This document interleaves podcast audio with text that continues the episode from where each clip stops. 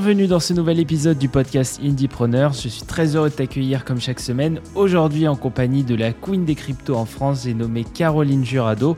Dans cet épisode, elle va nous partager plein de tips sur comment est-ce qu'elle a réussi à créer la première newsletter crypto de France, comment est-ce qu'elle gère la création de contenu, comment est-ce qu'elle gère tout ça au quotidien.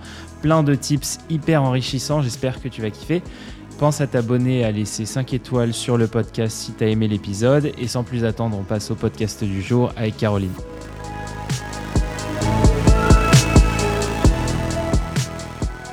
Salut Caro, merci d'avoir accepté mon invitation au podcast Indiepreneur. Je suis très content de t'avoir euh, ici pour parler de plein de choses, pour parler de crypto, de newsletters, de création de contenu. Euh, voilà, donc très très cool que tu sois venu. Ma première question que je pose à tous mes invités pour euh, un peu placer le personnage. Euh, c'était qui Caro quand elle était jeune? Hmm, Déjà, salut Théo, merci beaucoup pour l'invitation. Euh, c'était qui Caro quand elle était jeune? Ça dépend, jeune à quel âge? Jeune, petite, c'était quoi tes passions? C'était quoi le métier que tu avais hmm. envie de faire? Alors, franchement, mes passions, c'était clairement Harry Potter. Harry Potter en livre ou en film? Non, Harry Potter en livre. Euh, très très grande passion Harry Potter. Euh, et du coup, je crois que le métier que j'avais envie de faire, c'était sorcière. Euh, j'ai beaucoup envie d'avoir des pouvoirs magiques, que j'attends toujours. Mais il me semble pas m'être projeté. Enfin, tu vois, j'ai pas de souvenir d'un truc que je voulais faire en tant qu'adulte. Mais voilà, grosse passion magique. Ok, et t'étais plutôt, je sais pas, à sortir dehors, à jouer avec les, les copains, ou t'étais plutôt à rester dans la chambre? Bah, du coup, là, tu m'as donné un faisceau d'indices, mais. Euh, j'avais, je jouais quand même beaucoup avec les copains, mais euh, j'avais la chance d'avoir un jardin qui était assez cool euh, quand j'étais petite, et j'allais très souvent au bout du jardin avec mon bouquin. sous un arbre qui était un seul pleureur et je me sentais un peu comme dans Pocahontas, je sais pas si tu vois. Et je vois très bien. un meilleure vie là-dedans, donc je dirais que finalement j'ai toujours cru que j'étais un être social, mais j'étais plutôt solitaire. Ok. Et alors, du coup, raconte-nous un peu euh, ce qui se passe à partir de ce moment-là. Euh, jusqu'à, enfin forcément, il s'est passé beaucoup de choses entre les deux, mais jusqu'à jusqu'à la newsletter aujourd'hui. Euh, qu'est-ce qui se passe, par exemple, quand tu arrives au lycée? Est-ce que tu sais déjà ce que tu vas faire? Est-ce que tu as un peu une idée ou est-ce que c'est le flou total? Bah, tu sais, j'ai grandi dans un tout petit village près, de, près du Pic Saint-Loup. Donc euh, vraiment un endroit dans lequel euh, déjà c'était un truc de dingue de savoir qu'après le collège il y avait le lycée et après le lycée, à la fin du lycée, je me rappelle que je savais bien qu'il y avait le bac, mais pour moi il n'y avait pas vraiment de suite après ça. Enfin j'avais pas la moindre idée de ce que c'était l'avenir. On n'avait pas beaucoup d'infos sur ce truc-là, donc euh, je crois pas que je me projetais. je me rappelle juste que comme je savais pas du tout ce que je voulais faire dans la vie et que je savais pas non plus ce qu'il fallait faire comme étude, j'avais un de mes copains de classe qui disait oh, il faut faire un DUT GEA, c'est ça qu'il faut faire. Et que moi j'ai dit ah, mais moi je veux faire ça. bah, c'était quand même la, même chose pour, euh, pour pas mal de gens. Personnellement, c'était plus euh, école de commerce, mais globalement, ouais, c'était un peu. moi, par exemple, je savais pas que ça existait les écoles de commerce. Genre, enfin pour moi, ça n'existait pas ces trucs-là, tu vois. Hmm. Et alors, du coup, justement, comment tu fais quoi ton, cheminement? Donc, tu as le bac, et tu pars sur quoi comme étude? Bah, du coup, euh, je, je, je quitte ma campagne euh, pour aller à Montpellier. Qui est... en fait, ma campagne était juste à côté de Montpellier. Hein, euh, pour faire mon DUT GEA. Je savais pas du tout ce que je voulais faire. Mais sauf que c'était que deux ans. Donc je me disais, bon, ben, on va peut-être continuer le temps de savoir quoi faire. À ce moment-là, je comprends qu'il y a une histoire d'école de commerce et de fac. Et que la fac, c'est pas très bien vu.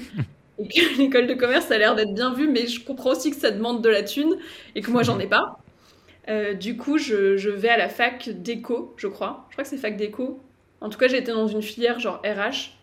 Euh, et je comprends aussi que c'est pas très bien vu, mais euh, je, de toute façon, à un moment, j'entends quelqu'un dire dans mon souvenir genre stratégie en management, et j'ai l'impression que euh, il faut faire ça pour être quelqu'un de cool, mm. c'est ça la réussite. Et du coup, à ce moment-là, dans ma tête, j'ai une espèce d'image de L'Oréal et stratégie en management, et je pense que je vais faire un truc dans le genre. Ok. Et euh, je sais pas, est-ce que tu as des, premiers stages, des expériences professionnelles, ou, euh, ou c'est vraiment après que ça se, ça se fait? Bah, je crois que. Qu'est-ce que j'ai foutu? Franchement, je, je, je me rappelle pas trop. Enfin, expérience professionnelle, oui, parce que j'avais trois jobs pour payer mes études. Donc, euh, c'était quoi ces jobs? C'était des petits, des petits jobs? Je sais pas, pas si tu vas y savoir. Euh, alors, j'avais donc euh, mon premier job, c'est que j'étais genre euh, vacataire en bibliothèque, donc je bossais à la bibliothèque de la fac tous les soirs. genre, je faisais 17-20, un truc comme ça, et les samedis. Je bossais dans une chapellerie, donc je vendais des chapeaux, concrètement. Ouais. toutes les vacances scolaires. Euh, pendant toutes les vacances scolaires, quoi. Et, je, et le reste du temps, je bossais en tant qu'hôtesse. Euh, je bossais euh, sur ben, la plupart des soirées, la plupart des matchs, la plupart des salons. et c'était aussi cette agence-là avec laquelle je faisais des trucs vraiment le plus relou du monde, qui était de distribuer le journal entre 5h et 8h du matin à la sortie de la gare. Ah, ah sympa. et, ça, c'était vraiment un enfer. Donc ça, c'était ma vie professionnelle de l'époque. Ok. Et alors du coup, comment est-ce que euh, ensuite tu arrives Il y a une, on va dire qu'il y a deux étapes dans ton euh, soloprenariat entre guillemets. Tu as euh, d'abord toute la partie un peu sales avec notamment ta formation qui je crois est toujours dispo, Closing mm-hmm. Baby. comment est-ce que justement tu en arrives là? Qu'est-ce qui se passe? Ben, en fait, euh, en fait, les étapes, ça a été des espèces de petits sauts de puce. C'est-à-dire que quand j'arrive à Paris, après mon diplôme, bah, je me rends compte que L'Oréal va jamais me prendre parce qu'en fait, j'ai qu'un diplôme de fac. Du coup, je suis recrutée dans une association euh, de DRH. Ça, ça me donne l'idée de monter ma première boîte, euh, qui est, on vend en gros un logiciel RH, on arrive, on lève des fonds, on arrive à 10 collaborateurs, je revends la boîte au leader de mon marché. Et il se trouve qu'à cette époque-là, ce pourquoi j'étais le plus doué dans mon rôle de CEO, c'était la vente. Et donc, euh, chez eux, je deviens Head of Sales. Et comment tu as justement, comment tu as, fait fructifier ce, talent de sales? Tu, Ça, ça m'intéresse de savoir parce que pour le coup, moi, c'est vraiment une partie qui me manque, euh, le côté sales. Ben, c'est-à-dire que j'avais pas tellement le choix parce que j'avais quand même pas une thune à l'époque. Euh, j'avais levé des fonds sur la base de genre on va changer le monde, enfin comme tout le monde quoi. Euh, mais franchement, j'avais pas de quoi payer tout le monde avec cette levée de fonds là, euh, et donc du coup, bah je crois que sur le coup j'ai été, enfin j'ai un peu tout testé, j'ai fait énormément d'erreurs, mais j'ai pris des notes euh, mentales sur chacune de mes erreurs jusqu'à trouver une espèce de méthode qui marchait. Et c'est pile au moment où j'ai trouvé cette méthode là, plus ou moins, que du coup j'ai pu revendre. Et qu'après j'ai pu expérimenter vraiment de développer ça dans, dans la boîte qui nous a racheté. Donc euh, voilà pourquoi. Et j'étais engagée pendant deux ans avec eux dans le cadre de la revente. Et quand je les ai quittés, je savais juste pas trop quoi faire euh, de, de ma vie. je savais pas ce que serait mon avenir. Je savais que j'aimais pas être salarié. Je savais que monter euh, une start-up, ben, je sais pas, je trouvais déjà presque que c'était dépassé, enfin dans ma tête, tu vois. Mm. Et donc je cherchais un moyen de vivre mais en, en enfin, tout en ne sachant pas encore ce que je voulais faire. Donc j'ai capitalisé sur le fait que j'avais déjà une petite réputation sur la vente. Euh, j'ai hmm. commencé à accompagner des fondateurs. Puis le temps homme, c'était chiant, donc j'ai fait une formation et j'ai hmm. vendu ce truc-là. Et c'est en parallèle, en fait, que j'ai monté les cryptos de carreau. Euh, enfin, tu vois, c'était un peu par hasard, quoi. Et alors, du coup, si tu remets ça un peu dans un repère euh, spatio-temporel, c'est à peu près en quelle année que tu fais ces raisonnements-là? Ben, j'ai dû bosser, euh, premier job, euh, euh, j'ai bossé pendant deux ans pour eux. Ensuite, j'ai monté ma start-up que j'ai dirigée pendant trois ans. Ensuite, j'ai été. ben, on a été racheté, je suis restée deux ans avec eux. Donc, tu vois, là, ça fait. Ce raisonnement-là, ben, ça fait un an et demi. Hmm. Ça fait un an et demi, en fait, que j'ai quitté Zest, donc la, la, boîte qui nous avait racheté. Donc, c'est à peu près à ce moment-là, quoi. Ouais, donc au final, c'est quand même allé euh, super vite pour toi parce qu'il s'en est passé un, paquet de trucs euh, dans, cette, euh, dans cette année et demie. Peut-être juste, enfin ça, je trouve ça intéressant d'appuyer un peu là-dessus. À, quel moment tu découvres un peu que au final, tu as vraiment envie d'être solo-preneur ou peu importe ce, ce qu'on veut? Est-ce que c'est un truc ou est-ce que c'est vraiment quand tu étais justement dans cette boîte-là où tu te dis si je refais une boîte, j'ai pas envie de m'associer, j'ai envie vraiment de rester toute seule? Ou est-ce que, je sais pas, tu, tu, vois un espèce de mouvement émerger sur Internet où il y a plein de créateurs euh, qui arrivent à vivre de leur contenu, etc. En fait, c'est tout, enfin, c'est pas du tout comme ça que ça s'est passé pour moi. Quand j'ai monté ma startup, euh, j'ai connu deux choses qui ont été extrêmement difficiles, euh, qui a été le départ de mes deux associés en même mmh. temps. Donc là, c'est vraiment la solitude extrême, plus le management d'une équipe entière quand tu gères tout. Et ça a été vraiment, ça m'a, c'était très douloureux pour moi. J'ai pas du tout aimé ça. Et après, quand je suis repassée salariée, j'ai détesté aussi. Hmm. Et du coup, je me suis arrivée à un moment à un constat. je pense que j'ai quitté la boîte, j'étais en burn-out hein, concrètement. Mais mon constat, c'était rien ne me rend heureuse. C'est-à-dire que j'ai hmm. essayé l'entrepreneuriat, euh, ça m'a gâché la vie. Euh, j'ai essayé euh, le salariat, ça m'a gâché la vie. Du coup, il n'y a rien qui est fait pour moi. Et je me suis juste dit, ben, en attendant de savoir ce qui est fait pour toi, fais quelque chose. Et hmm. à un moment, je voyais bien que ce que je faisais, c'était quelque chose qui me plaisait. Mais j'arrivais pas à mettre de nom dessus, je savais pas si ça existait, je connaissais personne d'autre qui faisait comme moi. Et j'ai commencé à rencontrer des gens. Et la première personne qui a mis le mot dessus pour moi, c'est Thibaut. Mhm. Thibaut Louis, qui m'a dit Mais en fait, Caro, ce que tu fais, ça porte un nom. Euh, c'est, euh, c'est euh, tu diriges un solo média en fait, et c'est ça mhm. que tu fais. Et il y a des gens qui le font, et il y en a même qui sont très connus pour le faire, et donc ça existe. Et à partir de là, ça a ouvert comme un truc de ah putain, en fait, j'ai pas pas de voix, j'ai juste une voix que je connaissais pas quoi. Mhm. D'accord. Pour préciser, tu parlais de Thibaut, Thibaut Louis, qui a un très bon podcast aussi où tu es passé, Les Rois du Scale, et qui publie sur LinkedIn. alors du coup, si on revient un peu à justement ta newsletter, par quoi est-ce que tu commences entre, alors, je, entre TikTok et Instagram? Je sais que tu as commencé d'abord par TikTok. mais est-ce que tu commences d'abord par faire les TikTok et ensuite tu arrives à la newsletter ou vice-versa? Non, non, je commence vraiment. En fait, à la base, j'avais pas du tout l'idée de de monter euh, un solo média. Ce que je voulais faire, c'était euh, euh, analyser les mécanismes d'acquisition en B2C. Donc je cherchais un réseau social où on ne me connaîtrait pas, et donc j'ai choisi TikTok, et il se mmh. trouve que j'ai parlé de crypto, mais j'aurais pu parler de jardinage. Mmh. et, j'ai commencé à produire du, du, contenu dessus, et donc j'ai vu qu'il y avait vraiment une appétence. Et à un moment, j'étais tellement sous l'eau de gens qui me posaient des questions que euh, je me sentais super oppressée. Mm. Déjà, je pense que j'ai quand même pas choisi le métier qui est le plus adapté à, mes... capacités sociales. Parce que je suis vite oppressée. Et donc, euh, j'étais vraiment oppressée et je cherchais en fait une solution qui me permettrait de scaler mes réponses aux gens. Et c'est devenu une newsletter. C'est comme ça que ça s'est fait. Ok. Et justement, parce que moi, c'est marrant, le... je un peu découvert après, mais au départ, j'avais découvert, euh, du coup, c'était Johan Lopez qui était déjà, déjà, venu dans ce podcast, je crois, il y a, il y a deux ans. Putain, ça passe, mhm. ça passe très vite. Euh, et du coup, qui venait vraiment de lancer euh, Snowball à ce moment-là. Et mhm. en fait, je crois que c'est un des premiers en France où je me suis dit, euh, OK, il se passe un truc avec les newsletters, notamment les newsletters payantes. ouais, et en fait, le premier que je connaisse aussi. Ouais, après, il y a eu un espèce de, de raz-de-marée monstrueux sur alors soit les newsletters d'un côté, mais aussi euh, le Web 3 qui a été vraiment, selon moi, poussé énormément par le Covid et parce que les gens, au final, avaient énormément de capital dormant puisqu'ils consommaient plus euh, ou ils consommaient très peu. Et il y a eu un vrai regain d'intérêt là-dessus, euh, ce qui a énormément poussé les gens vers ta newsletter. Et, et c'est assez incroyable parce que j'ai vraiment l'impression qu'elle est arrivée au moment parfait pour le public parfait. Parce que tu avais ceux qui étaient déjà dans le dans l'expertise, mm. c'est toujours le cas d'ailleurs, tu avais ceux qui étaient vraiment dans l'expertise et toi, du coup, tu es arrivé avec une espèce de fraîcheur euh, avec justement ta newsletter. Donc, on va parler de la newsletter, après on repassera, on repassera vite fait sur, euh, sur la, création de contenu. Mais du coup, ta newsletter, quand justement tu prends conscience de ça, est-ce que tu sais direct comment tu vas la structurer ou est-ce que tu fais les premiers envois, on va dire, euh, un peu go with the flow?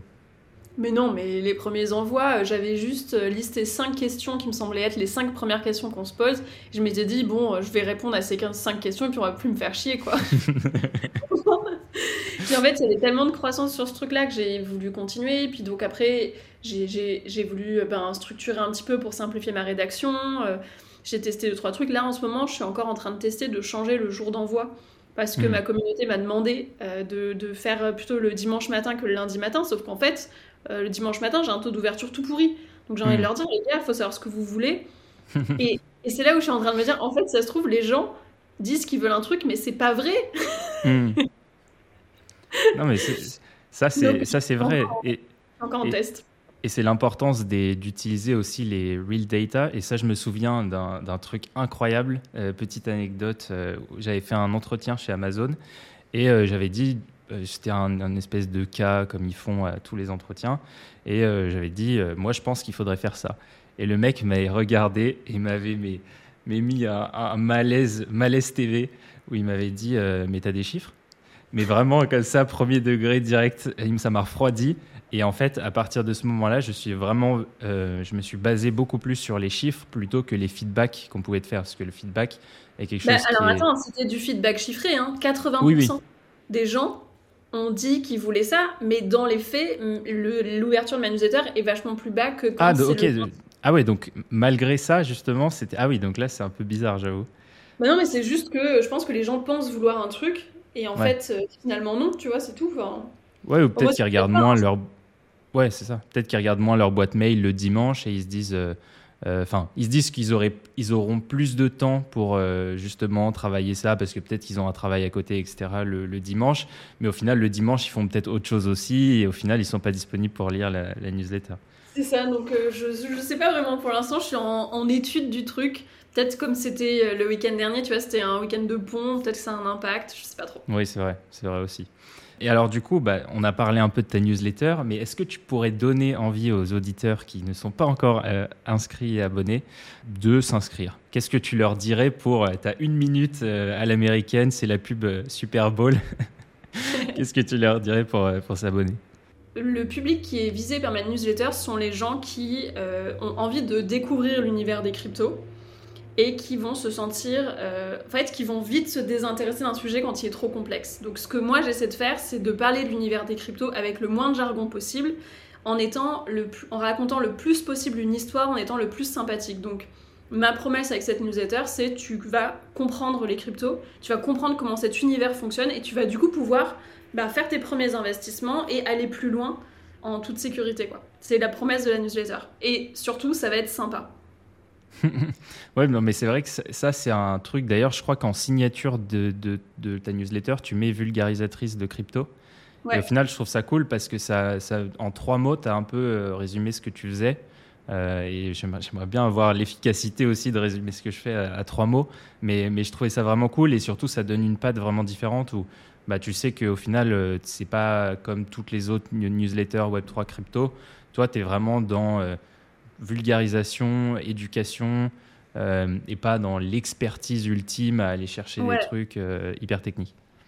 Bah ouais, et ce que j'essaye d'apporter aussi, c'est euh, un aspect lifestyle qui n'existe pas dans l'univers crypto, qui moi me hmm. manque beaucoup parce que pour m'intéresser à un sujet, j'ai besoin. Tu sais, moi je suis comme ces gens qui ont besoin des potins, de l'envers de hmm. l'histoire, de voir les gens parce que sinon l'histoire ça m'intéresse pas. Et du coup, j'essaie vraiment de, de mettre ça dans ma newsletter et dans toutes mes communications globalement.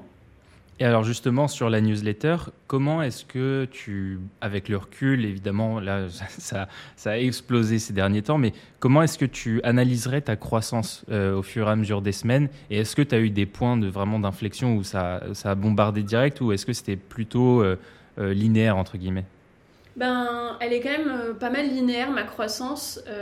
elle était très linéaire jusqu'à un moment où euh, j'ai euh, fait une vidéo euh, un peu plus storytelling hmm. sur TikTok qui m'a apporté 4000 abonnés d'un coup.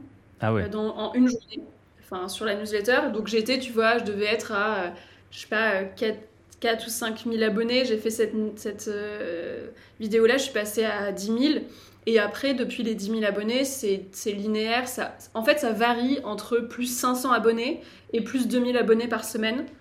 Selon euh, si les vidéos que je vais faire sur TikTok performent, si le marché est, euh, est en croissance ou pas. Tu vois, en ce moment, hmm. typiquement, c'est beaucoup plus autour de 500 qu'autour de 2000, quoi, depuis euh, 15 jours.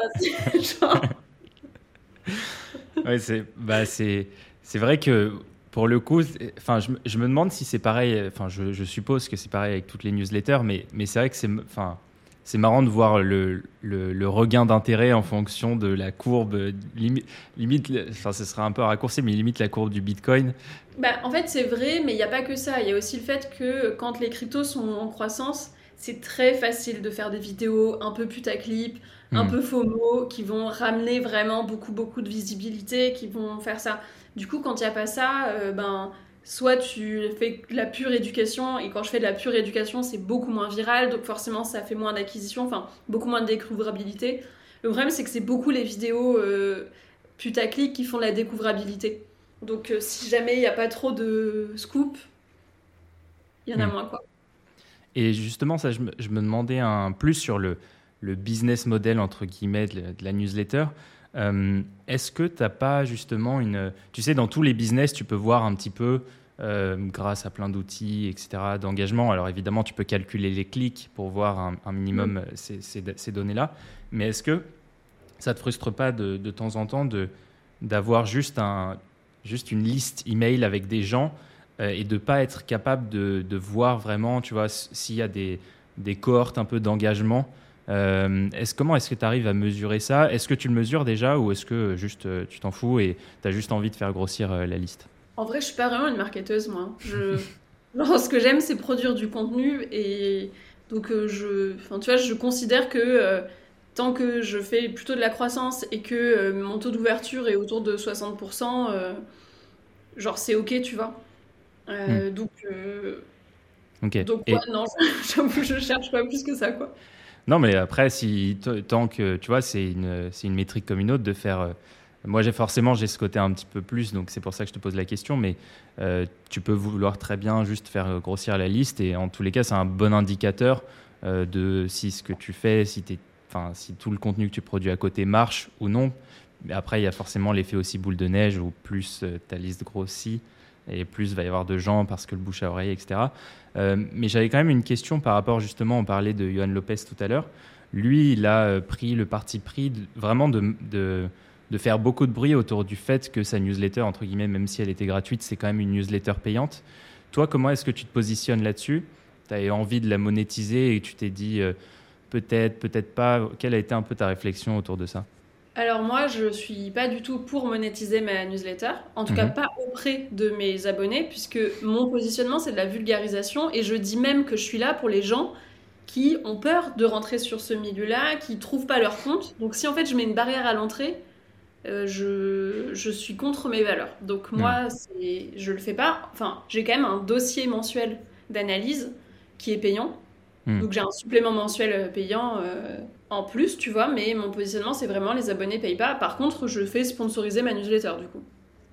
Ok, et justement, ces, ces sponsors-là qui, euh, qui, qui t'aident un peu dans, la newsletter, euh, comment est-ce que tu les as trouvés? Est-ce qu'ils t'ont trouvé tout seul? Euh, Enfin voilà, est-ce que c'est eux qui sont allés vers, enfin eux qui sont allés vers toi ou toi qui es allé vers eux? Alors c'est jusqu'à présent, ça a toujours été eux qui sont venus vers moi. Ok.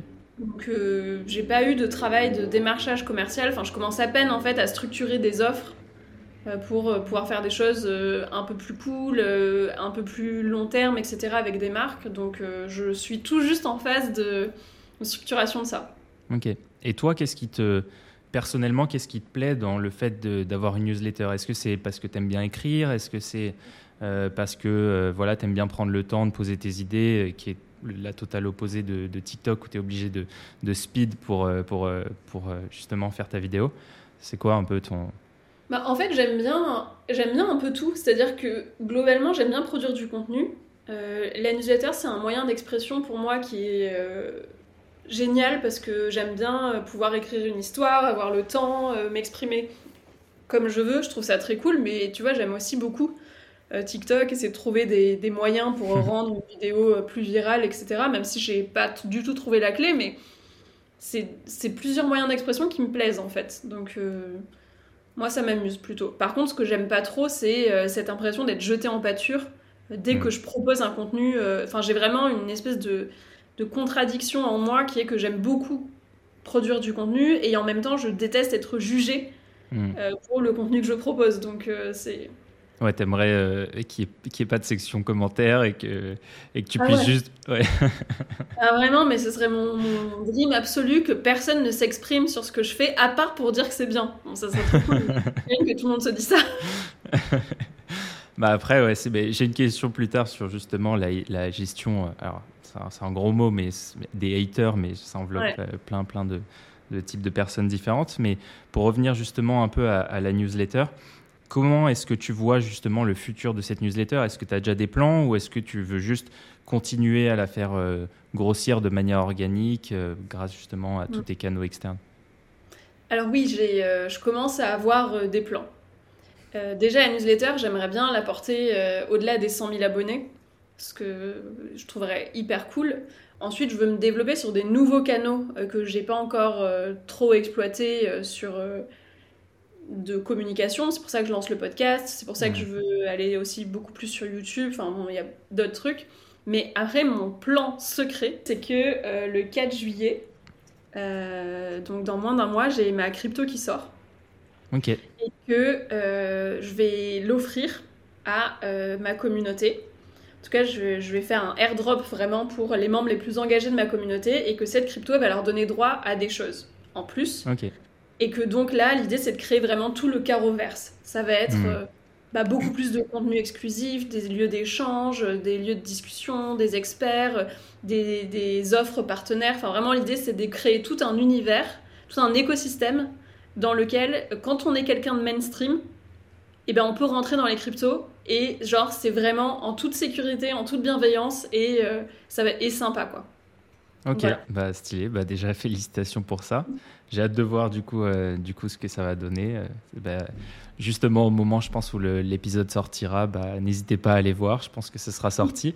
et, et bah, écoute, je trouve ça vraiment cool. Dernier point peut-être sur la sur la newsletter c'est euh, comment est-ce que tu vois, parce que je trouve que ta newsletter quand même, et d'ailleurs je vais sortir une vidéo où en fait j'ai analysé un peu euh, les newsletters sur comment faire une bonne newsletter, j'avais pris la, tienne, j'avais pris celle de Thibaut et celle de Hugues, et en fait je trouvais qu'il y avait des patterns qui étaient vraiment cool. moi, ce qui m'intéresse, c'est comment est-ce que tu as trouvé, tu vois, tous ces petits éléments un peu différenciateurs de, euh, tu vois, tu mets toujours un, un GIF ou un GIF comme on veut, tu mets toujours la couleur jaune, tu vois, tu as, toujours un peu une, espèce de patte. Est-ce que tu as pris un élément et, ensuite, est-ce que tu as mis par exemple le GIF, tu as regardé si ça marchait, ensuite on a rajouté un autre, ou est-ce que de base tu t'es dit direct, il faut que ma newsletter soit différente de toutes les autres, et euh, direct tu as essayé d'imprimer un peu ta patte sur, euh, sur les newsletters? Bah, je ne l'ai pas fait euh, dans une stratégie hyper consciente. Ce que je me disais surtout, c'était ben, mon acquisition. En fait, je convertis des gens qui ont vu ma tête une fois ou peut-être deux, mais ils l'ont vu hmm. une fois, tu vois. Et derrière, on repasse sur un mail, c'est hyper froid. Et hmm. pour moi, ça manquait vachement de chaleur. Donc, euh, euh, toujours sur ce même truc de moi, j'ai envie de voir où sont les gens, euh, ce qu'ils font, qui ils sont, à quoi ils ressemblent, comment il est leur salon. Et, et dans un milieu où j'ai beaucoup, moi, souffert quand je me suis formée dessus de, de c'est très anonyme, c'est très obscur, c'est très. Enfin moi, je, veux être chez les gens. Donc, du coup, le hmm. premier truc que je me suis dit, c'est je vais pas laisser les gens tout seuls. Ils arrivent sur ma newsletter, ils vont voir ma tête, ils verront où je suis quand j'écris, ils verront ces trucs-là. Et après, ben, ma manière d'écrire, c'est un peu ma manière de parler. Enfin, sur ce, coup, ce là c'est pas un ton qui est travaillé pour, euh, pour faire ça. C'est hmm. juste que c'est comme ça que j'aime écrire. Ouais, donc, et pour euh, les couleurs, bah, je me suis fait une charte graphique, comme toutes les hmm. marques, et je l'applique. ok. Très cool. Bah écoute, euh, je te propose de passer maintenant à un petit jeu que je fais avec euh, tous mes invités, c'est le jeu des pourcentages. Donc en gros, je vais te filer euh, deux, deux, mots et tu vas devoir attribuer un pourcentage et que le total fasse 100. première, premier truc, c'est est-ce que tu es plutôt matinal ou nocturne? Alors, on va dire 90% matinal et 10% nocturne. Ok, parce que la, la, semaine dernière, attends, je crois que c'était mardi, euh, c'était Cassandre justement qui me disait qu'elle, elle dormait euh, comme un bébé à 22h30. Euh, c'est pour ça que tu dis ça ou, ou pas du tout? Ah non, bah, c'est parce que vraiment, parce que je suis comme ça quoi. Ok, vraiment plus matinal. ok, intéressant. Je, la nuit, je... enfin, en fait déjà mon cerveau ne fonctionne plus à partir de 19h. Il faudrait pas me demander d'ouvrir mon ordi, d'écrire un truc, je saurais même pas faire. ensuite, j'avais introversion ou extraversion. C'est hyper dur. J'ai toujours cru que j'étais extravertie, mais je crois que je suis beaucoup plus introvertie en fait. J'irais 60% introvertie, 40% extravertie. Ouais, parce que c'est ça qu'en général, enfin, on, a tendance à confondre, c'est euh, peut-être le fait de s'exposer ou la timidité, mais au final, c'est pas forcément lié à ça. C'est plus, est-ce que tu te ressources avec les autres ou est-ce que ça te. Moi, personnellement, je sais que ça me ça m'épuise. Bah, pareil. Euh, d'être avec les, d'être avec trop longtemps avec trop de gens, ça m'épuise. Et euh, j'ai besoin des moments un peu, un peu solo. Bah pareil, ça c'est un truc que j'ai découvert euh, vraiment avec ce business-là. Genre euh, trop hmm. d'interactions sociales, je, je, ça me vide totalement quoi. Est-ce que tu préférais être riche ou puissante dans le sens euh, pouvoir? Bah, Je crois que je préférerais être riche. À mon avis, je m'en fous d'être puissante. Je ferais ma vie tranquille quoi. Alors attends, bah du coup, 80% riche et 20% pouvoir. Ok, parce que justement, c'est pour ça que je pose toujours cette question. J'avais déjà eu des réponses marrantes où la personne, que je trouvais assez juste d'ailleurs, où la personne me disait au final, c'est vrai que quand tu as du pouvoir, quelque part, tu as une certaine richesse parce que le pouvoir t'ouvre des portes. Donc, enfin, tu vois, dans un sens ou dans l'autre, avec l'argent, tu peux pas acheter forcément le pouvoir, mais avec le pouvoir, tu, en général, tu n'as pas trop de problèmes d'argent. Moi, je trouve qu'avec l'argent, tu peux acheter le pouvoir. Hein. Oui, c'est vrai. Bah, la Coupe du Monde, par exemple, au, Qatar. voilà, premier exemple. Euh, est-ce que tu préfères déléguer ou contrôler? Alors, euh, je suis plutôt. Euh, je dirais 50-50 pour le coup. Je dirais 50-50. Là. Parce que contrôler, ça me fait beaucoup trop chier. Hmm. Et en même temps, euh, je me rends compte quand même que j'ai du mal à déléguer parce que je bosse toute seule. Donc 0-0. Euh, et du coup, justement, est-ce que euh, tu t'envisages dans un futur proche ou lointain de déléguer certains trucs sur, sur ton business? Bah là, je, je, à partir de la semaine prochaine, je bosse avec quelqu'un qui va, enfin, avec un assistant virtuel, quoi. Ok que ça va m'aider, je pense, à me soulager sur toute la partie administrative euh, et de repost de tous mes contenus sur toutes les plateformes. Hmm. Ça, c'est vraiment du temps euh, que je suis heureuse de gagner. Et après, ben, je travaille avec euh, des, avec des analystes aussi qui me font hmm. des, un peu des sujets pour, ma, pour m'avancer sur plein de choses. Mais bon, c'est pas vrai, je délègue pas vraiment, c'est juste que je travaille à partir de leur hmm. travail. est-ce que tu es plutôt génération TikTok ou génération YouTube? Enfin, est-ce que tu es plutôt. quel on va dire, quelle euh, plateforme te plaît le plus euh, je dis génération parce qu'au final. En tant, que, en tant que consommatrice ou en tant que Ouais, en tant, en tant bah justement, c'est intéressant d'avoir les deux du coup. Euh, bah, en tant que consommatrice, je suis plutôt sur YouTube. En fait, déjà, je consomme très peu les deux plateformes. moi, je suis consommatrice d'Instagram. ok très peu les deux plateformes, mais du coup, je vais, ça m'est arrivé plus souvent de regarder des trucs sur YouTube. Après, des fois sur TikTok, je fais un peu de veille parce que je suis obligée pour euh, produire du contenu et je suis choquée de voir le temps passer. Enfin, hmm. tu vois pas le temps passer comme ça sur hmm. YouTube. C'est fou. Hmm. Mais justement, ça, je trouve ça assez intéressant parce qu'au final, euh, moi, ça fait très récemment que je me suis mis à TikTok. J'ai eu beaucoup, beaucoup de mal avant à, m'y mettre. Et en, fait, il y a un côté. Euh, je trouve que évidemment, quand il y allait, genre il y a, il y a un an ou deux ou trois, c'était toujours un peu le côté, tu sais, euh, euh, danse, le côté un peu. Enfin, il y avait moins de contenu éducatif et je trouve que ça, c'est un peu. Euh, enfin, c'est un, peu plus vieillot, on va dire. Il y a, il y a plus de gens. Euh, je sais pas, de la génération, de ma génération, de ta génération, qui créent du contenu un peu plus éducatif. Et en fait, je trouve qu'il y a une espèce d'inversion, en tout cas pour moi, où tu vois, ça devait être vraiment 99 euh, YouTube, 1% euh, euh, TikTok. Et là, ça s'équilibre, tu vois, c'est toujours peut-être 60-40. Est-ce que tu es plutôt idéaliste ou pragmatique? Hmm. Bah, ça, c'est dur à dire. Hein. je dirais 50-50. je suis. Enfin, non, non, non, je suis beaucoup plus idéaliste en réalité que pragmatique. non, non. la meuf pas honnête avec elle-même. Euh, non, non, euh, je, suis à 80 idéalistes, je pense. 80%. Ok. Plutôt McDo sortie ou yoga et nourriture saine? Bah, Ça dépend tellement des moments de la semaine. Je vais dire 50-50. Je refuse de choisir. Genre lundi, mardi, mercredi, c'est. Euh, et le reste, McDo sortie. Est-ce que tu es plutôt casanière ou nomade? Non, je suis casanière plutôt. tu dirais combien? 80-20 Je dirais, ouais, peut-être 80-20. En fait, j'ai un problème grave. C'est que je n'arrive à travailler que dans des conditions de confort extrêmes. Donc en fait, je peux pas du tout écrire un article euh, sur un banc euh, au bord d'une rue, tu vois. Genre, je, je suis pas capable, je peux pas travailler en fait. Bienvenue au je club. Je suis la pire travailleuse nomade. bah moi, je le, je le, enfin, je le suis, mais je mets toujours un peu de temps. Tu sais, par exemple, je sais pas, j'étais allé en Thaïlande euh, et, il me faut toujours quand même 2-3 jours. Donc, tu vois, je pourrais jamais faire euh, le nomade digital euh, qui prend un bus en mode backpack tous les 5 jours. Ça, jamais de la vie. Ça, mais au final, tu es comme moi. Tu prends 2-3 jours jusqu'à le temps que tu te sentes à la maison pour pouvoir travailler. Exactement. Tu casanier, tout pareil. C'est ça. C'est ça. Je suis, je suis casanier, mais ça me dérange pas non plus de voyager. Mais comme toi, il faut que je sois dans les conditions optimale, quoi. Mm, mm. Euh, Est-ce que tu es plutôt optimiste euh, de nature ou plutôt pessimiste? Alors, je suis à 80% optimiste et à 20% pessimiste. Et les 20% pessimistes, clairement, elles sont sur mon job. Genre, pour moi, demain, tout s'écroule dans mon business. Chaque jour. Genre, Ok. C'est horrible.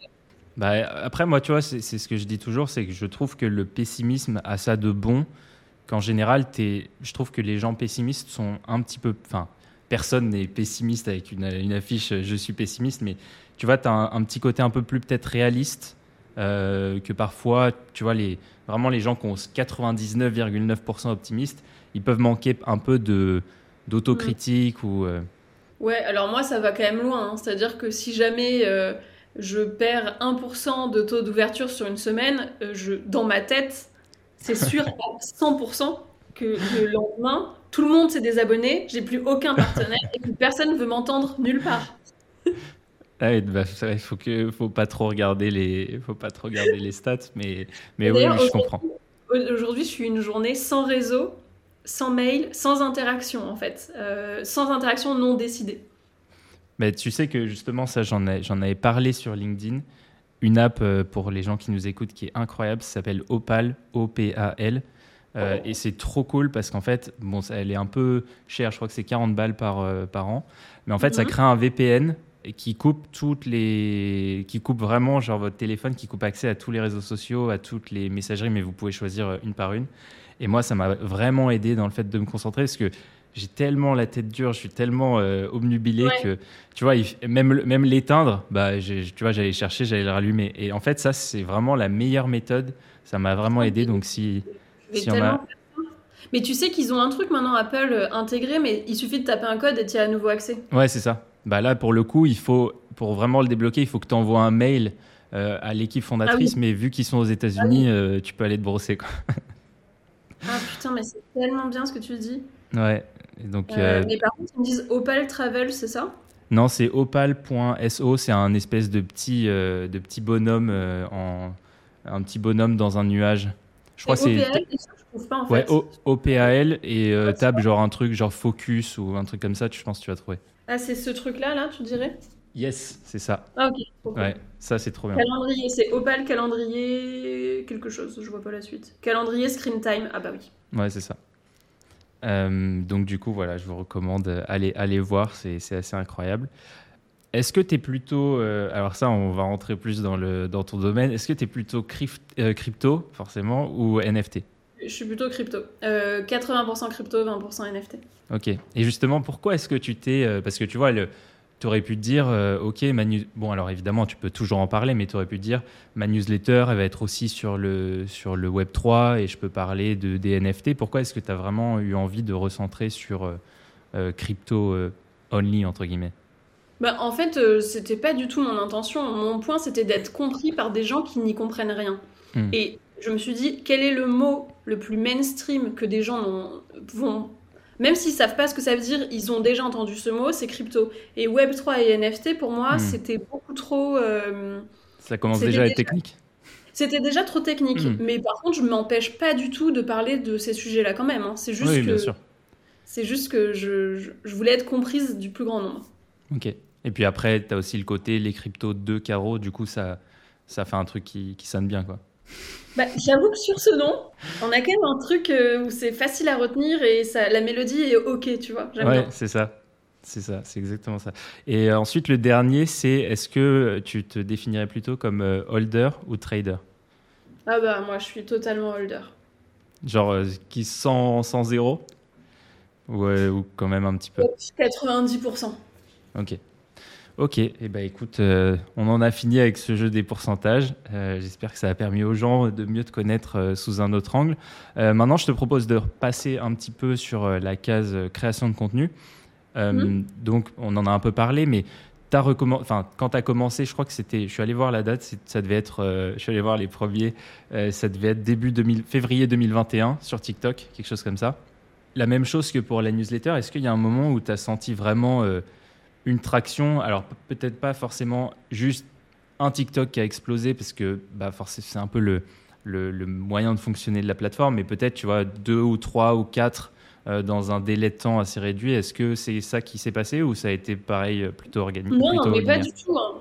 Moi, j'ai pas du tout eu de. J'en entends plein des gens dire ça. Genre, j'ai eu une ou deux vidéos qui ont explosé. J'étais là, genre, bah, moi, ça m'est jamais arrivé, connard. en gros, euh, non, en fait, j'ai produit des vidéos tous les jours euh, pendant super longtemps. Mais dès la première vidéo, je dépassais déjà les 20 000 vues euh, par vidéo. Donc, en fait. En fait, je crois que je suis arrivée à un moment où il n'y avait pas beaucoup de producteurs de contenu hmm. et il y avait et du coup, c'était beaucoup plus facile que maintenant. Franchement, si je devais recommencer à zéro maintenant, je pense que je cartonnerais. Enfin, je j'arriverais pas du tout à exploser, quoi. Euh, même maintenant, hein, il y a des semaines où mes vidéos elles font beaucoup de vues et il y a des semaines où euh, bah, pas du tout. Hmm. Et, donc, j'ai pas compris. genre, j'ai pas encore compris comment ça marche. Mais justement, c'est ça qui est marrant, c'est que au final, j'ai l'impression que c'est quand, quand on t'entend, c'est peut-être le, canal qui te rapporte le plus mais d'un autre côté, c'est le canal qui, que, entre guillemets, tu. Pas méprise, parce que ça serait un peu fort, mais que, enfin, où tu en as le moins quelque chose à faire, quoi. Euh, alors, c'est le canal que je maîtrise en tout cas le moins. Parce que je je le comprends pas. Hmm. J'ai pas compris de recette du succès encore, donc euh, je. Voilà, et aussi c'est un canal qui me prend quand même beaucoup d'énergie. Donc hmm. euh, dès que c'est un peu plus difficile dans ma vie, que je me sens un petit peu sous l'eau ou que, j'ai, enfin, que je suis stressée ou quoi, j'ai beaucoup tout d'un coup j'ai du mal à produire du contenu. Donc le contenu que je produis est moins bon, je fais moins de vues et du coup j'ai la flemme d'en produire. Enfin bref, c'est un peu un cercle. Ça demande d'être très positif et, vraiment de, dans une bonne énergie pour faire ça, je trouve. Hmm. Oui, d'ailleurs, bah, c'est un peu aussi ce que tu disais, c'est que enfin, sur TikTok, tu as, vraiment en termes de, de commentaires et de types de personnes qui peuvent commenter, tu as, le, as le, bas de la bouteille. Quoi. C'est, euh, tu peux avoir des trucs euh, affreux ou genre vraiment incroyables. moi, mais, mais maintenant, je regarde plus. Enfin, vraiment, euh, avant, c'était horrible pour moi, mais maintenant, je, je, je ne regarde plus aucun commentaire. genre sur TikTok, vraiment, je, je, je suis même plus confrontée à ça, ça me pose plus de problème du coup. Ce sujet a été, a été un très gros problème dans ma vie à un moment et maintenant il a été évacué je n'irai jamais, plus jamais voir les commentaires sur TikTok. Bah D'ailleurs, il y a une boîte qui, je pense, pareil, on peut les mentionner parce que c'est très cool, euh, qui s'appelle Body, Bodyguard euh, et qui font un espèce d'algorithme euh, où en fait ils, ils, suppriment automatiquement les commentaires un peu malveillants. Je sais pas, je sais qu'ils font ça sur YouTube et, et mais je sais pas s'ils font ça encore sur TikTok. mais ils sont vraiment cool, donc allez voir Bodyguard si, si je sais pas, vous créez du contenu sur les réseaux. je vais si... voir, moi. Ouais, franchement, je pense que ça peut être euh, assez utile. Euh, je crois que c'est bodyguard.io ou un truc comme ça. Euh, et ils font, ils font vraiment des trucs vraiment cool. Ah oui, modérateur de réseaux sociaux. Ouais, c'est ça. Et en, ouais, ils ont une intelligence artificielle qui, en gros, vire les, les commentaires. Tu mets des mots-clés et s'ils arrivent, le message est automatiquement supprimé. Alors après, maintenant, sur TikTok, ils ont intégré ça en natif. Ouais. Tu peux mettre des mots qui vont tout de suite supprimer les, les messages, mais par contre, tu peux pas faire ça sur LinkedIn, tu peux pas faire ça sur. Enfin, il y a encore des endroits où tu peux pas le faire. Quoi. Ouais, c'est clair. Ensuite, si on reprend un peu la timeline, donc tu avais TikTok, etc. Est-ce que tu dirais que c'est ça vraiment qui est le corps de ta base email ou est-ce que ça vient un peu de partout? Comment est-ce que tu établis, euh, je sais pas, je sais pas si tu as des chiffres, mais euh, euh, X nombre de personnes viennent de là 80% de mon acquisition vient de TikTok. Ok, ah oui, donc c'est quand même énorme. Euh, et, Instagram, est-ce que. Parce qu'au final, j'ai vu que tu as, bien pris ces, derniers mois. D'ailleurs, bravo pour, pour l'assertif. Euh, et, oui, du coup, tu as, énormément progressé sur Insta. Est-ce que Insta, tu, as quand même, tu commences à avoir pas mal de gens ou ça reste vraiment TikTok qui drive tout? Ben, Insta, maintenant, j'ai un peu plus de 33 000 personnes, mais par contre, ça reste que c'est peu en acquisition. Enfin, vraiment rien rien n'est comparable à TikTok en matière hmm. d'acquisition. Donc si j'ai Instagram, c'est plutôt parce que j'ai une communauté qui est engagée euh, dessus et que je peux parler avec les gens beaucoup plus, euh, je peux les informer de plusieurs choses que je peux pas faire sur TikTok puisque t'as pas de communauté sur TikTok, enfin même les gens abonnés. Il n'y a pas les stories non plus aussi. Elles y sont les stories sur TikTok maintenant, mais, euh, mais comme il n'y a pas de fil de story, hmm. du coup, à part si t'es sur le profil de la personne, tu les vois pas, ça sert à rien. Et puis sur TikTok, tu peux pas envoyer de DM aux gens à mm. qui t'es pas ami. Donc les gens me contactent sur Instagram. Et franchement, il y a aussi le fait que comme Instagram, c'est entre guillemets un plus vieux réseau, euh, je suis mm. plus crédible tu vois, d'être sur Instagram, d'être certifié, d'avoir quand même un gros compte, bah, les gens se disent que je suis quelqu'un. Alors mm. que avoir un gros compte sur TikTok, ça reste, euh, tu vois, un truc de, de jeunes qui s'amusent. Même si pour moi, c'est un vrai enjeu marketing, mais en termes de reconnaissance, c'est peanuts, quoi. Ouais, et puis c'est ce que me disait euh, Hugues, que j'avais eu du coup il y a deux semaines sur euh, le podcast. Il me disait qu'au final, il y avait énormément de, de, créateurs. TikTok pousse les jeunes créateurs, et du coup, ça fait que tu as un espèce d'énorme goulot d'étranglement avec des créateurs, je sais pas, 100 000, 200 000, etc. Et du coup, c'est beaucoup plus dur de percé entre guillemets que sur euh, Instagram où vraiment bah, lui je crois qu'il je sais plus à combien il est. Je crois qu'il est à 3 je sais plus ouais, il est au moins à 400 000 à mon avis. Ouais ouais, peut-être même plus. Euh, et au final euh, il, enfin, il disait que c'est ça, ça, a beaucoup plus de valeur que d'avoir l'équivalent sur TikTok quoi ouais je suis d'accord avec lui. Et alors du coup comment est-ce que tu crées comment est-ce que tu t'organises pour publier entre guillemets autant euh, donc que ce soit, euh, tu t'en fais, je ne sais pas si tu en fais un par jour ou mettez un peu près sur ce rythme-là. Euh, est-ce que tu les fais du jour pour, le, pour le jour même? Est-ce que tu en as quelques-uns en avance? Ou est-ce que tu fais méthode Ulysse Lubin où lui il en fait 30 d'un coup et ensuite, et ensuite il les publie comme ça? Comment tu t'organises là-dessus? Franchement, j'ai pas encore de vraie méthode parce que j'ai pas trouvé de recette du succès. Donc, euh, il y a des fois, j'en fais euh, un euh, tous les jours parce que j'ai l'inspiration à un moment. Et il y a des fois, je me fais des batchs comme Ulysse et je vais en hmm. faire 5 ou 10 pour en avoir un peu d'avance. J'ai pas vraiment de, j'ai pas vraiment de méthode. Franchement, je sais pas. Non, mais c'est cool. Au moins, j'ai un endroit dans lequel je note mes idées. Hmm. Dès que j'ai une idée, et un endroit dans lequel je note mes accroches aussi. Enfin, en hmm. gros, j'ai un espèce de Notion euh, qui a été créé euh, pour la production de contenu, où hmm. là j'ai tous mes trucs, euh, où est-ce que je peux les réutiliser, où est-ce qu'ils sont postés, etc. etc. Quoi. Ouais, parce qu'au final, c'est moi j'ai commencé assez récemment, pareil, les Reels, etc. Et c'est quelque chose que je me suis assez, enfin je me suis rendu compte, c'est qu'au final, savoir réutiliser son contenu, c'est au moins autant, ah c'est au, moins aussi important que juste le créer, parce que au final, la vidéo que tu écris, entre guillemets, le script pour TikTok, tu peux très bien en faire un post LinkedIn, tu peux très bien euh, les, les, les stacker et faire une vidéo YouTube. Enfin, tu vois, vraiment, tu peux faire passer comme ça. Et, c'est vrai que c'est important d'avoir un système où tu réutilises tout ce que tu fais. Ouais, je pense que j'ai pas le système le plus élaboré. Enfin, en tout cas, qui ne me permet pas d'aller le plus loin possible dans mes contenus, mais euh, une bonne partie quand même. Ok. Quel conseil tu donnerais à quelqu'un qui veut se lancer et je vais pas dire sur chaque plateforme, mais en fait, si quelque part, parce que chaque, chaque plateforme est tellement différente, quel mm. conseil tu donnerais à la personne qui veut se lancer sur, euh, je sais pas, Insta euh, et TikTok, par exemple? Ok. Euh, bah, sur TikTok, c'est mets-toi un challenge, faire une vidéo par jour pendant un mois. Mm. Et ensuite, de faire truc très classique, hein, de faire une, une accroche vraiment qui arrête les gens, euh, des phrases très courtes, un montage qui soit assez euh, dynamique et toujours un call to action. Genre vraiment une vidéo sans call to action, pour moi c'est une vidéo perdue, hmm. euh, clairement. Et ensuite, récupère toutes tes vidéos que tu fais sur TikTok et reposte-les en reel sur Insta. parce que vraiment, j'ai attendu tellement de temps à le faire et je regrette. Tu vois, j'ai commencé hmm. en fin d'année dernière Instagram, alors j'aurais dû commencer en début d'année dernière. Euh, donc voilà, et ensuite euh, sur Instagram, euh, moi en vrai je les poste toutes en reel et une fois de temps en temps je vais faire un carrousel avec une petite info ou je vais reprendre un post LinkedIn et je vais, le, je vais le mettre en description sous juste une photo. Hmm. Et après pour les stories, j'ai pas vraiment de stratégie. J'aimerais bien en avoir une d'ailleurs. Hmm. quand je pense à un truc ou quand il y a un partage, je le partage, mais j'ai pas encore de truc super bien établi. Mais par contre, je peux vous dire qu'il faut regarder pour faire ça. Euh, Aline de The Bee Boost, elle, c'est genre une tueuse sur Instagram. Je... Vraiment mes meilleures stratégies ever. En fait, j'ai envie de tout faire comme elle. elle est vraiment forte. Ouais, c'est vrai qu'elle est. En plus, oui, en plus, elle, bah, a un très bon podcast. Elle est, elle est écoutée. Euh, c'est The Bee Boost. Euh, son podcast, c'est Je peux pas, j'ai business. Ouais, c'est ça. Je peux pas, j'ai business. exactement.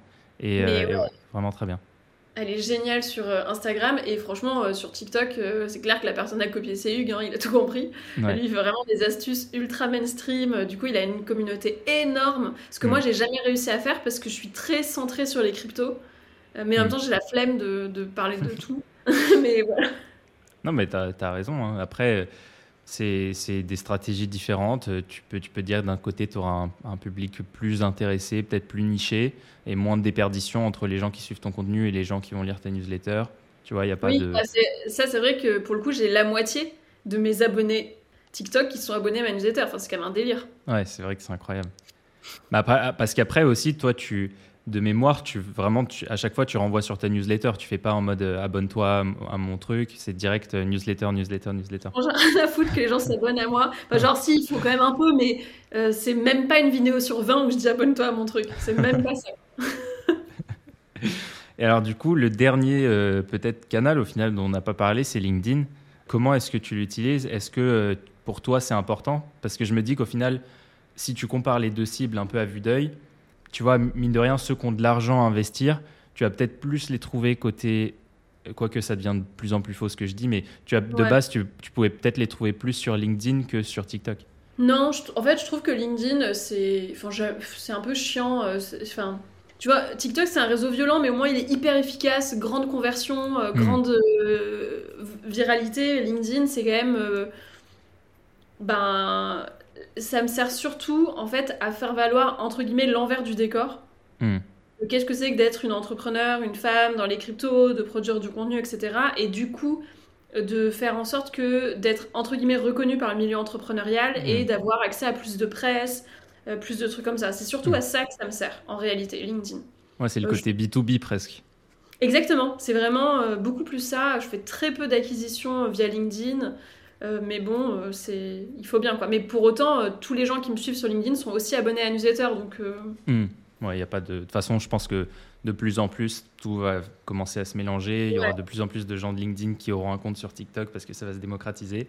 Les gens de TikTok vont vieillir, auront un compte LinkedIn. Bref, ça va, ça va s'équilibrer. Euh, écoute, je te propose de passer un peu à des questions euh, perso de la fin. À quoi ressemble la journée euh, de Caroline Jurado? Qu'est-ce qu'elle fait le matin? Est-ce que ça change tous les jours ou est-ce que tu as une routine de petit vieux? Alors, j'ai quelques rituels. Genre, je veux pas regarder les réseaux dans la première heure où je me réveille. Je veux prendre un café tranquille. Hmm. J'ai vraiment ça, quoi.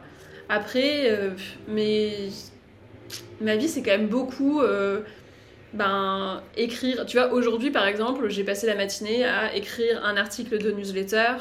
Euh, en général, je vais avoir euh, un ou deux calls. c'est soit de la presse, soit de la négociation avec un partenaire. Mhm.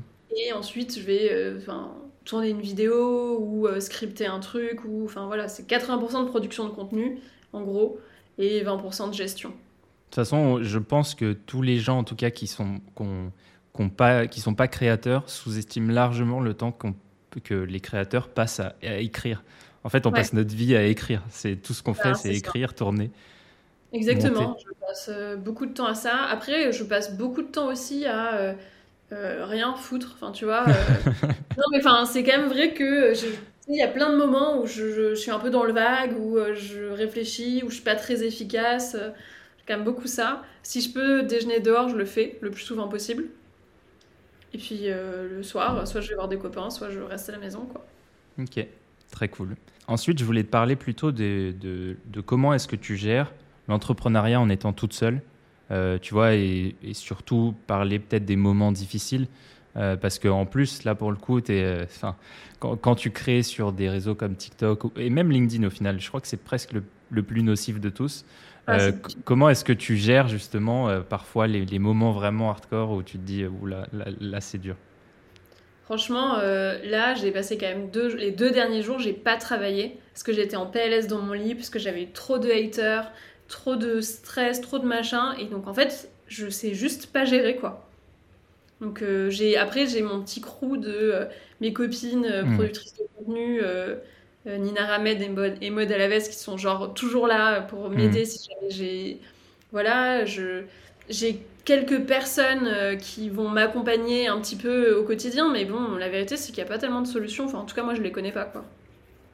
Bah, ça, pareil, si ça peut t'aider, moi, j'ai une solution assez magique, c'est que ah bah, oui, bah après, c'est pas une solution très facile, enfin, c'est pas aussi facile que ça. C'est euh, Moi, j'ai un chien qui est un lévrier italien, donc c'est une race un peu spéciale, c'est très haut sur pattes, etc. Euh, et, justement, ce, ce, genre de chien amène toujours à des réflexions parce qu'il est assez maigre. et tu vois, donc tu as soit les, les gens qui vont dire oh, qu'est-ce qu'il est joli, qu'est-ce qu'il est mignon, etc. Ensuite, tu vas avoir le truc un peu moins cool en mode euh, ah euh, mais, mais il est il est pas un peu maigre votre chien vous, êtes sûr que vous le nourrissez?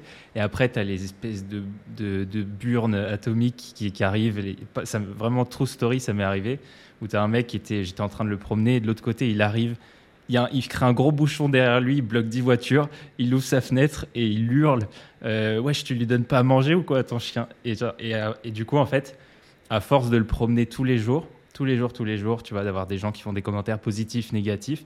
En fait, ça a un peu recréé le climat, tu vois, de, des réseaux oui, sociaux. Totalement, ouais. Et en fait, je suis devenu totalement hermétique. Tu vois, je, je, je m'en suis tellement pris, mais vraiment peut-être 5 par jour, euh, que pff, maintenant je m'en fous, en fait. Mais, Mais, mais vraiment alors, ça, je pense que ça, alors, je pense que ça dépend beaucoup des personnalités parce que euh, moi, ça fait quand même un moment que je me prends énormément de, de retours euh, positifs et négatifs tous les jours et je, je suis pas du tout hermétique. Mais genre, je pense que je le serai jamais. Enfin, clairement, avec, avec ma sensibilité, c'est juste pas du tout possible. Quoi.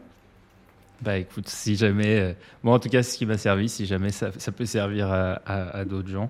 Euh, mais oui, oui, c'est un des trucs les plus difficiles et, euh, et c'est vrai que surtout quand, au final, le, je crois que, je, à mon avis, les pires, euh, parce que moi aussi, je m'étais pris pas mal de haters à un certain moment, le pire en fait, c'est ceux qui du coup sont dans ton domaine d'expertise et qui ont du mal avec ça. Euh, et moi, je m'étais pris une tonne de de, de, mecs qui étaient développeurs sur WordPress parce que j'avais fait un post où j'avais dit que WordPress était dépassé, qu'il fallait aller utiliser Webflow. Et alors là, là c'est la tartine. Là. et ouais. je pense qu'en fait, c'est les pires.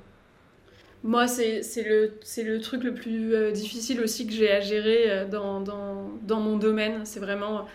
En fait, il y a un moment, moi, mon but, c'est pas d'être précise. C'est pas de rien du tout. J'ai juste envie que des gens qui, pour eux, c'est un autre langage Genre, vraiment, c'est un univers qui n'existe même pas avec le leur, qui comprennent un peu ce que c'est, qui s'intéressent à ça. Et du coup, mes enjeux sont très différents des mmh. gens qui s'expriment. Et des fois, il y a même des gens qui vont dire que je suis dangereuse parce que euh, c'est pas assez euh, précis ce que je vais dire sur un truc. Mais je suis là, genre, mais les gars, en fait, ta précision, elle atteindra jamais personne parce qu'en fait, personne la comprend. Mmh. Donc, comment on fait fin Ouais, ouais t'as bien raison. Bah, en tout cas, il ouais, n'y a pas de recette miracle pour les haters, si ce n'est euh, continuer à faire son chemin et puis, et puis voilà quoi. Y a, y a Après, j'ai quand même un. Enfin, du coup, heureusement, sur toute la partie production de contenu newsletter, j'ai zéro hater parce que c'est les mmh. gens de ma communauté. Mais sur les réseaux sociaux, énormément. Bon, TikTok, je regarde pas les commentaires. Insta, pareil. Sur LinkedIn, j'ai pas le choix, je suis obligée de les regarder. Mmh. Mais euh, par contre, j'ai une politique zéro. C'est-à-dire que tu vas me dire une fois un truc, ou même si ton retour il est justifié, mais tu vas le dire avec méchanceté, genre c'est pas bienveillant, tu viens pas compléter mon propos, tu viens me dire que je suis une merde et que je devrais pas avoir cette visibilité là, bah t'es, t'es ban, genre direct. C'est genre, c'est pas grave, tu vois, genre euh, liberté de parole, ok, mais juste moi je peux pas euh, mmh. vivre ma vie avec autant de haine euh, alors que je fais les choses en toute bonne foi et en toute bienveillance, quoi. Bah justement, on parlait de ça bah, avec Thibaut qui lui avait une approche. Euh, il, il me disait que lui, il, le recevait comme il, pouvait, mais que voilà, il n'y prêtait pas plus d'attention. Et moi, c'était presque, c'est peut-être pour ça qu'au final, ma, ma, technique avec mon chien t'atteint pas. Moi, il y a un côté presque, tu vois, qui, qui m'intéresse. Je, c'est peut-être parce que je m'en suis pas suffisamment pris, mais il y a un côté presque où, où limite j'ai envie de le provoquer, ça, tu vois. Mais c'est un côté mmh. un peu sadique. Mais, mais parce que, en fait, je sais très bien pourquoi est-ce qu'ils font ça. Et d'ailleurs, Thibaut avait fait une très bonne story. J'aimerais bien qu'il en fasse un post LinkedIn où il expliquait un peu le concept de ce qu'est un hater. Euh, et euh, voilà, de, que, au final, c'était des gens qui, qui ne comprenaient pas pourquoi est-ce que tu pouvais ne pas, de leur avis, de ne pas avoir les mêmes idées qu'eux, et qu'au final, c'est tellement profond en eux qu'ils ne savent pas comment euh, le dire autrement qu'en étant euh, véhément et un peu violent avec, euh, avec les personnes. Mais bon, on verra s'il si, si sort un, un, un post là-dessus. Ouais, j'espère. Franchement, Thibaut, c'est quand même un très bon soutien aussi pour... Enfin, on parle pas très très souvent, mais on, par contre, on parle souvent de haters ensemble. et, et c'est vrai que... Enfin, sur ça, en fait, il n'y a rien d'autre finalement qu'être entouré d'entrepreneurs qui comprennent ça et qui l'ont vécu et qui vont pas te dire, ben en même temps, tu t'exposes donc euh, bah, t'as juste à l'accepter. Mm. Moi, je suis là, mais putain. ouais, c'est bah, vrai que c'est la réponse de la personne qui, pour le coup, n'a jamais créé de contenu, puisqu'on me l'a fait aussi. Et, et c'est pas exactement ça que tu as envie d'entendre quand tu t'es pris ta salle. Juste, non, s'il te plaît, vas-y, soutiens-moi. Là, je suis, au, je suis au fond du saut, donc me dis pas que je l'ai bien cherché, genre. et alors, du coup, pour revenir à un truc euh, plus euh, positif, euh, plus good vibes, si quelqu'un t'écoutait aujourd'hui, je sais pas, tu vois, une étudiante ou, ou mhm. quelqu'un qui a envie de se lancer, à créer son propre média, à faire comme toi, qu'est-ce que tu lui donnerais comme premier conseil? Je lui dirais de ne pas réfléchir et de vraiment juste y aller. Enfin, produis ton contenu, concentre-toi sur un truc enfin, sur lequel c'est facile pour toi de travailler, c'est un plaisir, et juste vas-y, et tu chercheras à monétiser après, tu chercheras à mm. faire une grosse communauté après. Enfin, c'est des choses qui sont super importantes, mais le cœur, ça reste de kiffer, produire ton contenu, quoi. Mm. Et d'ailleurs, il y a un truc euh, pour, que je pourrais rajouter à ce sujet qui est euh, un truc qu'au que, qu'au final j'ai fait et que je regrette oui et non, parce que d'un autre côté, euh, au final, c'est la vie, tu vois quand on était en 2020, j'avais commencé à pas mal publier sur LinkedIn. Je m'étais arrêté pour me lancer à fond dans le freelancing, etc. J'avais plus de temps pour produire. Et au final, entre-temps, euh, mes potes qui ont continué à, créer sur LinkedIn sont devenus dans les top voice euh, LinkedIn France. Donc ça, c'est typiquement l'exemple. Ne faites pas comme moi. Continuez, même si, euh, même si c'est dur, même si vous êtes un peu dans le... Évidemment, il faut, faut, quand même avoir des ressources financières, mais il faut continuer, continuer, continuer, même si c'est un tout petit peu euh, prenez, limite, faites la, si vous avez autre chose, faites ça la première euh, chose du matin ou alors faites ça le soir quand vous êtes à côté de votre travail et juste faites-le tous les jours. Quoi. Et le fait d'arrêter, c'est, c'est ce qui, moi, m'a causé du tort et c'est ce que euh, je pense, c'est ce qu'il faut faire pour réussir à la fin. Je suis d'accord avec toi. C'est vraiment être persévérant, être constant en fait sur le truc, c'est ce qui mmh. marche. C'est ça. Création de contenu, c'est un marathon, pas un sprint. Euh, écoute, merci beaucoup d'avoir passé euh, une petite heure euh, en notre compagnie. où est-ce que les gens peuvent te, retrouver? Donc, il y a la newsletter, elle sera en description. Est-ce que tu veux partager d'autres réseaux? Bah écoute, les gens peuvent me retrouver. franchement, le mieux, c'est sur Instagram, je pense. Caroline Jurado, c'est celle avec la petite pastille. je pense que c'est vraiment, vraiment le mieux, quoi. Oui, parce qu'il y, en a, il y en a pas mal d'autres, euh, des, des, des, comptes euh, Caroline Jurado avec euh, double tiré à la fin. Ou, c'est ça, c'est, c'est, c'est, bah, la rançon de la gloire. Mm. Hugues a la même chose, donc je suppose que c'est la rançon de la gloire. ok, donc il y a Insta et après TikTok pour ceux qui n'ont pas Insta, si jamais. Bah oui, disons que s'il y en a qui n'ont pas Insta, TikTok, mais comme je reposte pas mal, bon bah voilà. Et puis ceux qui, et puis pour les autres, LinkedIn si vous voulez quoi. Mais TikTok, Insta c'est mieux. Et YouTube, non, je crois que tu en avais parlé un petit peu, tu vas relancer euh, YouTube? Oui, c'est vrai, j'ai fait quelques vidéos sur YouTube, euh, après j'ai arrêté parce que bref, j'étais sur d'autres projets, mais le grand projet d'après mon déménagement là, c'est de me relancer à fond sur YouTube. Donc vous pouvez aussi me suivre sur YouTube. Voilà, c'est carré, on a tout. De toute façon, je mettrai tous les liens en description. Et euh, bah, encore une fois, Caro, merci beaucoup d'être passé sur ce podcast. Euh, n'hésitez pas à vous abonner, n'hésitez pas à laisser 5 euh, étoiles et on se retrouve la semaine prochaine avec un prochain épisode. et puis toi, Caro, je te dis à bientôt. Salut Théo.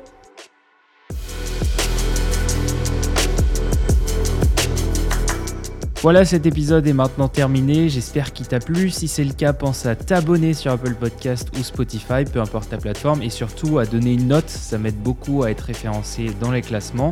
Et puis, si jamais tu as envie de créer ton projet sans coder, n'hésite pas à aller voir la plateforme Indiepreneurs où il y a plein de tips et d'astuces et d'outils pour créer ton projet sans code, ni investissement, ni bullshit. Nous, on se retrouve la semaine prochaine sur ce podcast. D'ici là, garde toujours cette envie d'entreprendre. Ciao